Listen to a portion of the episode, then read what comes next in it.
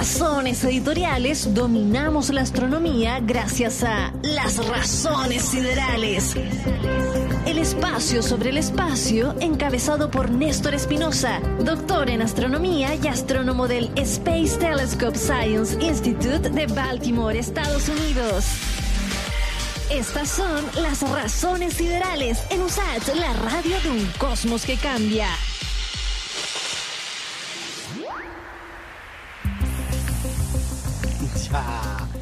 Lo queremos saber todo. Ayer hicimos un spoiler ¿ah? y, te, pedimos disculpa al aire, Néstor Espinosa, por lo que acá se acaba de descubrir ¿ah? en Venus. ¿Cómo estás? Primero, ¿no? Y segundo, bueno, ¿qué tan importante es esta noticia eh, sobre lo que está ocurriendo en, allá en Venus? Qué bueno los spoilers, qué bueno escucharte, Freystock, como todas las semanas, cómo anda todo por allá. Eh, bueno, esto nos ha pegado a todos eh, de sorpresa. Realmente impresionante el, descubrimiento y, e importante, eh, quizás no por la razón en que una buena parte de la prensa ha levantado, pero eh, es un resultado impresionante de todas maneras. no sé qué has escuchado tú, ¿qué has escuchado tú sobre el, fosfano en Venus? Mira, yo lo que me quedé con tu hilo en, la cuenta de Twitter, que, fue lo más no porque sea usted, ¿no? pero lo explica muy bien en una cuenta en, en, Twitter, ¿no? que que el, fosfano eh, aquí, en, aquí en la Tierra podría significar eh, vida, de algún tipo de vida microscópica, no sé. Pero Venus es un planeta distinto en estructura al nuestro, por lo tanto, podría o no significar que haya este tipo de vida. Claro, o sea, partamos primero por para la gente que no se ha enterado, que se viene recién, se viene recién conectando, así como, ¿qué, qué pasa? ¿Por qué, ¿Por qué están todos vueltos locos con el fosfano? primero, antes así, punto cero, ¿Qué es el fosfano? ¿De dónde sale? Probablemente esta ha sido la primera vez que la mayoría de la gente ha escuchado sobre el fosfano. Eh, yo en particular vengo escuchando el fosfano hace como ya varios años, desde una charla de eh, una astrofísica eh, que trabaja aquí en Estados Unidos, que es Clara Sousa Silva. Me acuerdo que hay una, una charla espectacular en una conferencia a la que fui sobre cómo el fosfano, esto, esta molécula de nombre tan extraño para alguna gente, podría usarse como un biomarcador en atmósferas de exoplanetas, como cómo encontrar vida allá afuera, y ella daba, eh, su charla se trataba justamente de, eh, de darnos a conocer que el fosfano podría ser una buena fuente de detección o, como una buena molécula para detectar vida allá afuera. Entonces, eh, bueno, Clara, esta astrofísica que les acabo de mencionar, Clara es fanática del fosfano, como que tú conversáis con ella y todas las conversaciones son alrededor del fosfano más o menos. Eh, pero es una persona súper entretenida y, muchas de las cosas que voy a hablar del fosfano hoy en día vienen de ella, en verdad, de conversar con ella después, eh, que, me interesó mucho su, charla eh, y después conversamos un montón al respecto. el fosfano, primero que nada, es para la, gente que no se acuerda nada de química y, o no le suena a esta cuestión. el fosfano está compuesto por fósforo, que es la P, de ahí viene esto de fosfano, digamos, del fósforo, y tres átomos de hidrógeno están todos unidos. PH3 sería como la, la, eh, escrito, digamos, en, la prueba de química. PH3, fosfano. Eh, y el fosfano en general, eh, aquí en, la Tierra, se ocupa un montón en los insecticidas. De hecho, si usted va y tiene ahí por un, un raid, si va a buscar el raid, si le echan una, una mirada atrás, ahí aparece fosfano. Es un gas inoloro, de hecho. así que eso que usted... Perdón, incoloro, no inoloro. Eh, de hecho, por eso es que cuando usted tira el raid no, no se ven, ¿verdad? Eh, eh, es, tiene olor como a ajo, así que es, un poquito de hondo. Pero una de las cosas interesantes que tiene es que es bien difícil de formar en cosas no biológicas acá en la Tierra. De hecho, nosotros tenemos que sintetizarlo. O sea, las empresas de insecticidas tienen que crearlo a través de ciertos métodos que conocemos, que conocemos la química acá. y eso lleva a, la generación del fosfano. Ahora, dentro de todo el fosfano que hay en la Tierra, la mayoría del fosfano, de hecho, es, viene de fuentes biológicas, viene de eh, microorganismos eh, que no ocupan oxígeno, digamos, en, lugares en los cuales no hay mucho oxígeno en la Tierra que existen. Eh, en esos lugares de repente vienen estos microorganismos que dentro de algunos de los productos que tienen, en su metabolismo, así como nosotros botamos dióxido de carbono, ellos botan fosfano. Ahora, esto es algo que tiene a los biólogos bien, bien complicado aún, porque eh, yo he conversado con algunos biólogos al respecto después de esta charla de Sara, perdón, de Clara. Me confundo entre Clara y Sara porque Clara trabajó con Sara Seeger, ¿te acuerdas de la Sara Seeger que hemos mencionado un montón, que es como esta genia de los exoplanetas de las moléculas, de la química de estos exoplanetas habitables. bueno, Clara trabajó un montón con Sarah Seeger, de hecho. fue postdoc de ella hace unos años atrás. Por eso me confundo de repente, así que tenéis que corregirme si es que me equivoco de nombre. Eh, después de esta, de esta charla maravillosa de Clara, me acuerdo que he querido conversar con algunos biólogos y los biólogos me dicen que eh, eh, todavía no se entiende muy bien cómo es que producen el, fosfano estos, estos microorganismos, porque en verdad en los métodos que requieren que tú generes fosfano, todos necesitan energía. Entonces, ¿cómo va a ser que estos microorganismos como que ocupan energía extra de sus pequeños cuerpecitos para poder producir este fosfano? Ah, todavía el mecanismo no se entiende muy bien, de hecho. Pero estos microorganismos que nosotros tenemos en la Tierra, cuando están, eh, eh, digamos que, insisto, no ocupan oxígeno para su metabolismo como nosotros, eh, ellos en vez, insisto, de botar dióxido de carbono y los otros gases que nosotros botamos, ellos dentro de los gases que botan, botan fosfano. Entonces, cuando tú lees, o cuando un, quizá uno de los biólogos lee, digamos, esta noticia de fosfano en Venus, quizás se acuerda y dice como, ah, chuta, pero este fosfano, nosotros lo, lo vemos aquí en la Tierra como vida. Entonces, de ahí es que nace toda esta idea de que en Venus puede que este fosfano venga de vida, digamos. Oiga, Ahora, porque hay varios medios internacionales y nacionales que dicen prácticamente que hay vida en Venus por el descubrimiento de este fosfano. Claro, eh, sí, eso no, eh, hay, que, hay que dejarlo clarísimo al tiro de que no es tan así. Eh, la, química a, este nivel es súper compleja. hoy día salieron tres artículos científicos en el archive, que es donde nosotros, donde los físicos publicamos, digamos, eh, los últimos artículos que muchos de ellos incluso no han sido, no han sido todavía revisados por pares.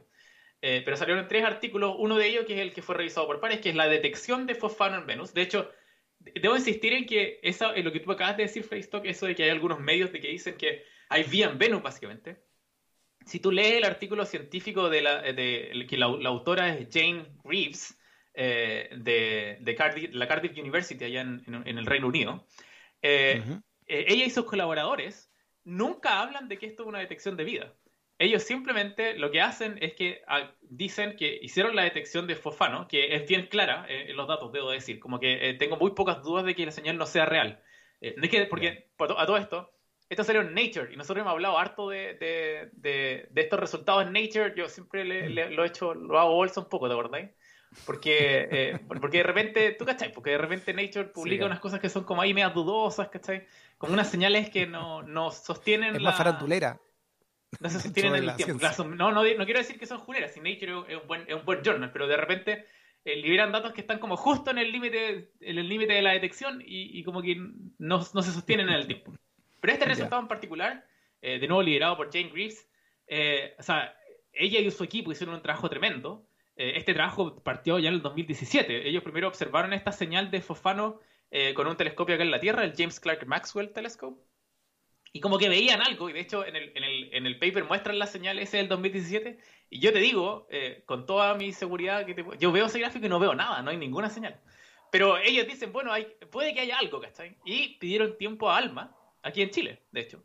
Eh, y, probablemente pusieron este gráfico en la propuesta y les dijeron, mira, parece que hay fosfano en Venus, así que les vamos a... a, Espérate que cerré la, ventana porque había un perrito ladrando afuera. Eh, también quería opinar, pero no lo dejé. ¿Estaba hablando en eh, inglés? Claro. Eh, así. claro, pero no... Eh, entonces, mandaron, digamos, a pedir más datos y, ocuparon este array de telescopios, de, de radiotelescopios de ALMA, acá allá en Chile, en el 2019, y ahí sí se ve la señal así clarita, clarita, así que no, no hay mucho, mucho que hacer, está ahí clara la señal. Ahora, ellos son súper, súper, súper cuidadosos en el paper de decir de que, mira, nosotros encontramos, en este caso particular, son 20 partes por billón, es decir, si tomáis todo el volumen de gases que hay, eh, hay 20 partes por billón, digamos, en una parte por billón, o sea, toma billones de partículas, 20 partes de esas partículas, de ese volumen, digamos, eh, es fosfano. Y el cuento es que, de acuerdo a la química que conocemos hoy nosotros, mucha de ella, que ha sido entrenada con datos acá en la Tierra, no hay forma lógica o no hay método convencional para formar ese fosfano que nosotros, la cantidad de fosfano que tú observáis en Venus. Es demasiado, demasiado mucho. Entonces de ahí, de mm. hecho, eh, en el paper ellos, ellos ponen un montón de posibilidades, como dicen, bueno, puede ser E, B, C, D, E, y dentro de otras, quizás puede que haya vida microbial, ¿cachai? Y ahí, ¿cachai? Obviamente la prensa agarró eso y dijo, oh, ¿cachai? Son aliens. Y yo la escoba, ¿cachai? Y, ahora, claro, ahora todos están esperando a los aliens que cuando nos van a venir a atacar y la cuestión. Pero no, no se preocupen. Pero yo te preguntaba, oye, Néstor, yo te preguntaba en la interna, ¿no? En un WhatsApp, que si esto realmente era importante o eran esas típicas cuestiones que descubren agua o no sé dónde para conseguir fondos, ¿no? o sea, bueno, no te voy a negar de que esto va, va a impactar un montón en, o sea, no sé si un montón, pero va a impactar en, en qué tipo de, de, misiones se hacen, por ejemplo, a Venus. Eh, pero de qué es importante, es súper importante, porque, insisto, de acuerdo a la química que conocemos hoy, este fosfano en Venus no hace sentido. No hay forma en la que tú podáis agarrar todo lo que conocemos de la química como clásica eh, eh, sobre todo la química de equilibrio, digamos, bueno, un poco técnica la palabra, pero tiene que ver con todas las posibles fuentes que, de donde puede formarse este fosfano, eh, que conocemos hoy y ninguna le hace, digo. Entonces, hay que pensar un poquito más allá. Y esto ha pasado en el, eh, ha pasado en el pasado, ¿ah? valga la redundancia. hay casos muy claros de, en otras moléculas y en otros planetas también, en los cuales se han detectado moléculas a abundancias que tú no esperabas. Y claro, eso de repente choca con la química que tú conoces, pero de repente se ha ido, digamos, o al laboratorio, o se ha ido a, hacer más simulaciones computacionales y, alguien llega con la idea y dice, ah, pero mira, justo no miramos que, pues no sé, pues, hay una reacción en la cual no conocíamos muy bien eh, y esta puede generar este, por ejemplo, este fosfano en este caso. Eh, eso ha pasado antes eh, y no me, no me sorprendería de que fuese algo por el estilo lo que está pasando acá. Ahora, ¿por qué esto lo hace tan interesante? ¿Por qué este resultado es tan, es tan choro? No es en verdad el hecho de que pueda haber frío, obviamente que es súper extravagante y suena bacán, pero eh, una de las partes más importantes de este resultado es que abre justamente un problema para todos los científicos, abre un problema que tenemos que resolver. Si nosotros pensamos, nosotros siempre hemos hablado en, bueno, no siempre, pero en algunos capítulos pasados, hemos hablado un montón de la búsqueda de vida allá afuera, como cómo encontramos los aliens en estos exoplanetas. Bueno, estas discusiones que nosotros estamos teniendo hoy, de si esta señal es una señal de vida o una señal de otras muchas más posibilidades, se va a seguir dando constantemente. Así funciona la ciencia. Yo, este es uno de los mensajes principales que quiero hacer notar y qué bueno que tengamos este espacio para hacerlo. La ciencia funciona como tú la estás viendo ahora. La ciencia no es eh, como este cuadrado perfecto en el cual tú tomas datos y decís como, ah, obvio que es esto, aparece un Sheldon mágico, ¿cachai? Eh, que dice, oh, sí, obviamente esta reacción viene de, no sé, X. Eh, no, así no funciona la ciencia. La ciencia funciona de repente cuando tú tomas datos como esto, obtienes un resultado que no esperabas y tenéis que craneártela, digamos, tenéis que armar equipos para cranearte para saber qué está pasando. Dentro de las posibilidades está de que exista vida microbial, pero es una de las cientos de posibilidades que pueden existir. O sea, la probabilidad de que sea vida microbial en mi mente es pequeña eh, comparada con las otras posibilidades. Pero ahí nosotros estamos aprendiendo a descubrir la química del cosmos recién, ¿cachai? Eh, y, esto es como un mensaje bien, bien potente para los químicos que me están escuchando. La química que nosotros hemos aprendido, la hemos aprendido a través de experiencias aquí en la Tierra. Pero el cosmos, como el universo, nos puede enseñar un montón más de la química. Imagínate, eso eventualmente puede abrir patrones o puertas, digamos, a química que nosotros no teníamos idea de refinar nuestra química. Nos quedan un, par de minutos, pero ¿cómo, ¿cómo es Venus? ¿Qué sabemos de Venus? ¿Y por qué tú dices en un tuit también, eh, Néstor, que a cierta, a cierta altura, ¿no? En su atmósfera hay características parecidas a la Tierra. Ya. Bueno, primero que nada, antes de, llegar a la parte que es parecido a la Tierra, comentemos que no es parecido a la Tierra. Primero que nada, si tú te parás en la superficie de Venus, te morís. No solamente te morís de calor, sino que te morís aplastado, porque la presión ahí es tan grande que, digamos, cualquier cosa que tú pongáis encima y con un pedazo de metal, de hecho, se, se achicha, eh, se, se achica, digamos. Tal cual como tú agarras una lata y la golpeas y la achicáis, eh, pasaría lo mismo con un ser humano ahí parado. Así que no vaya a la superficie de Venus. El primer punto. Eh, segundo punto es que la atmósfera de Venus es totalmente distinta a la atmósfera de la Tierra. En el sentido de que eh, la composición de, Venus es como es un 96%, si no me equivoco, de dióxido de carbono y tiene como un 3% de, nitrógeno, así muy chiquitito. La de la Tierra es completamente distinta. la Tierra es casi, casi un 80% de nitrógeno y el resto es como casi puro oxígeno, como 20% oxígeno. Mm. Eh, ojo con eso, pregunta PSU para la gente, para los, cabros de media que me están escuchando. La atmósfera de la Tierra no tiene mayoritariamente oxígeno, tiene mayoritariamente nitrógeno. Todo, de todo lo que tú estás aspirando ahora, la mayoría de lo que tú estás aspirando es nitrógeno. De eso está compuesta mayoritariamente la atmósfera de la Tierra. Entonces, en comparación, la atmósfera de Venus es casi un, es un 96% de dióxido de carbono. Entonces, totalmente distinto. Ahora, tal como en la Tierra, a medida que tú subís, digamos que, que, tú, si tú podrías volar, Facebook, en este momento, eh, cada vez que vais subiendo, mientras más vais subiendo en altitud, más frío vais sintiendo.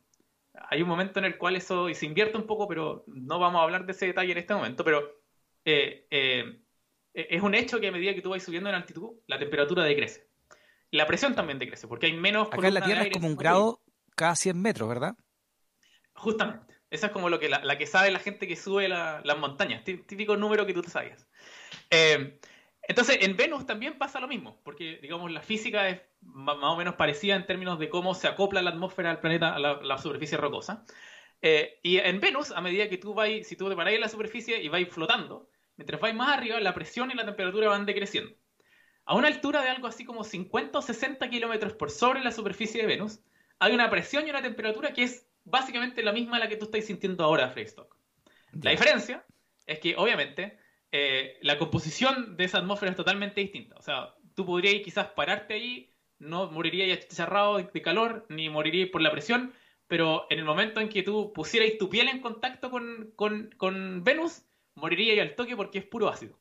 Entonces, si va a ir a Venus, quizás no lleve un abrigo, pero sí lleve un, traje apropiado para no morirse en esas nubes de ácido que hay eh, a esta altitud en Venus, 50 o 60 kilómetros. Acuérdese, arriba de la superficie, porque si usted se pasa para abajo, va a morir aplastado, y si se muere, pasa para arriba, se va a morir de frío.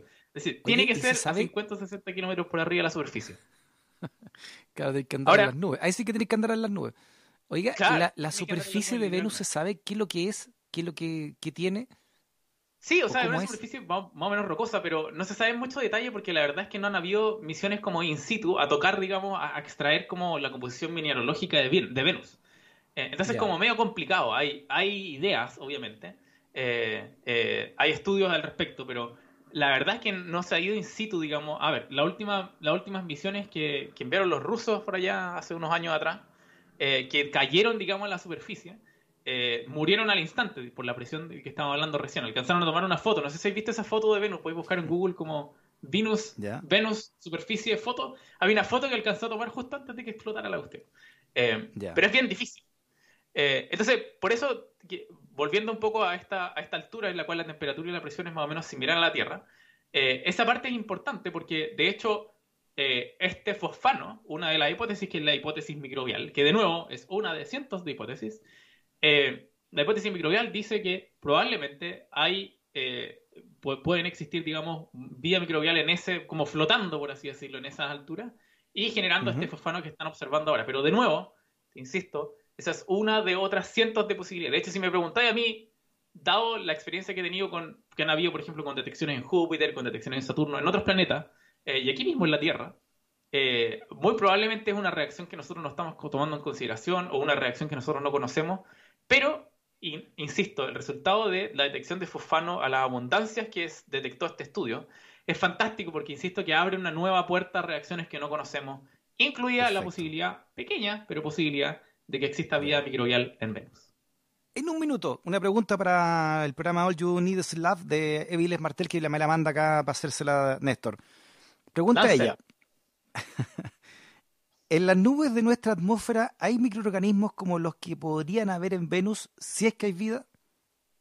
Mm, no los mismos que deberían existir ahí. Simplemente porque la composición de las nubes de, la Tierra son totalmente distintas a la composición de las nubes de Venus.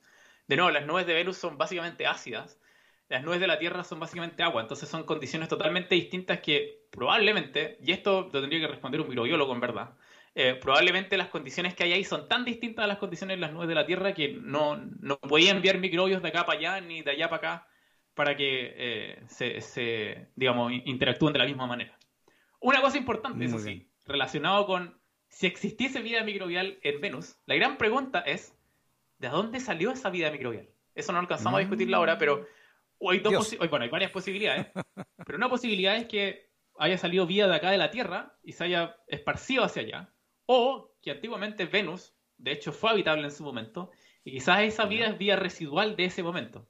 Entonces, la posibilidad de que exista vida microbial en Venus no la hace importante per se, digamos, de que oh, sería bacán descubrir vida fuera de la Tierra, sino que imagínate si pudiéramos llegar a la fuente. ¿Cuál es la fuente de esa vida si es que existe? Pero de nuevo, quiero dejar clarísimo, clarísimo, esa es una pequeña posibilidad entre un océano de posibilidades de por qué este fosfano está en Venus en la abundancia que Oye, observamos. qué interesante. O sea, está todo por ver, Néstor, ¿ah? de aquí en adelante. Todo por del todo por verse. Como siempre, así es la ciencia, para que se acostumbre la gente. No tenemos respuesta automática, las respuestas vienen con el tiempo y con el esfuerzo de varios científicos y de ustedes mismos, porque ustedes mismos son los Muy que bien.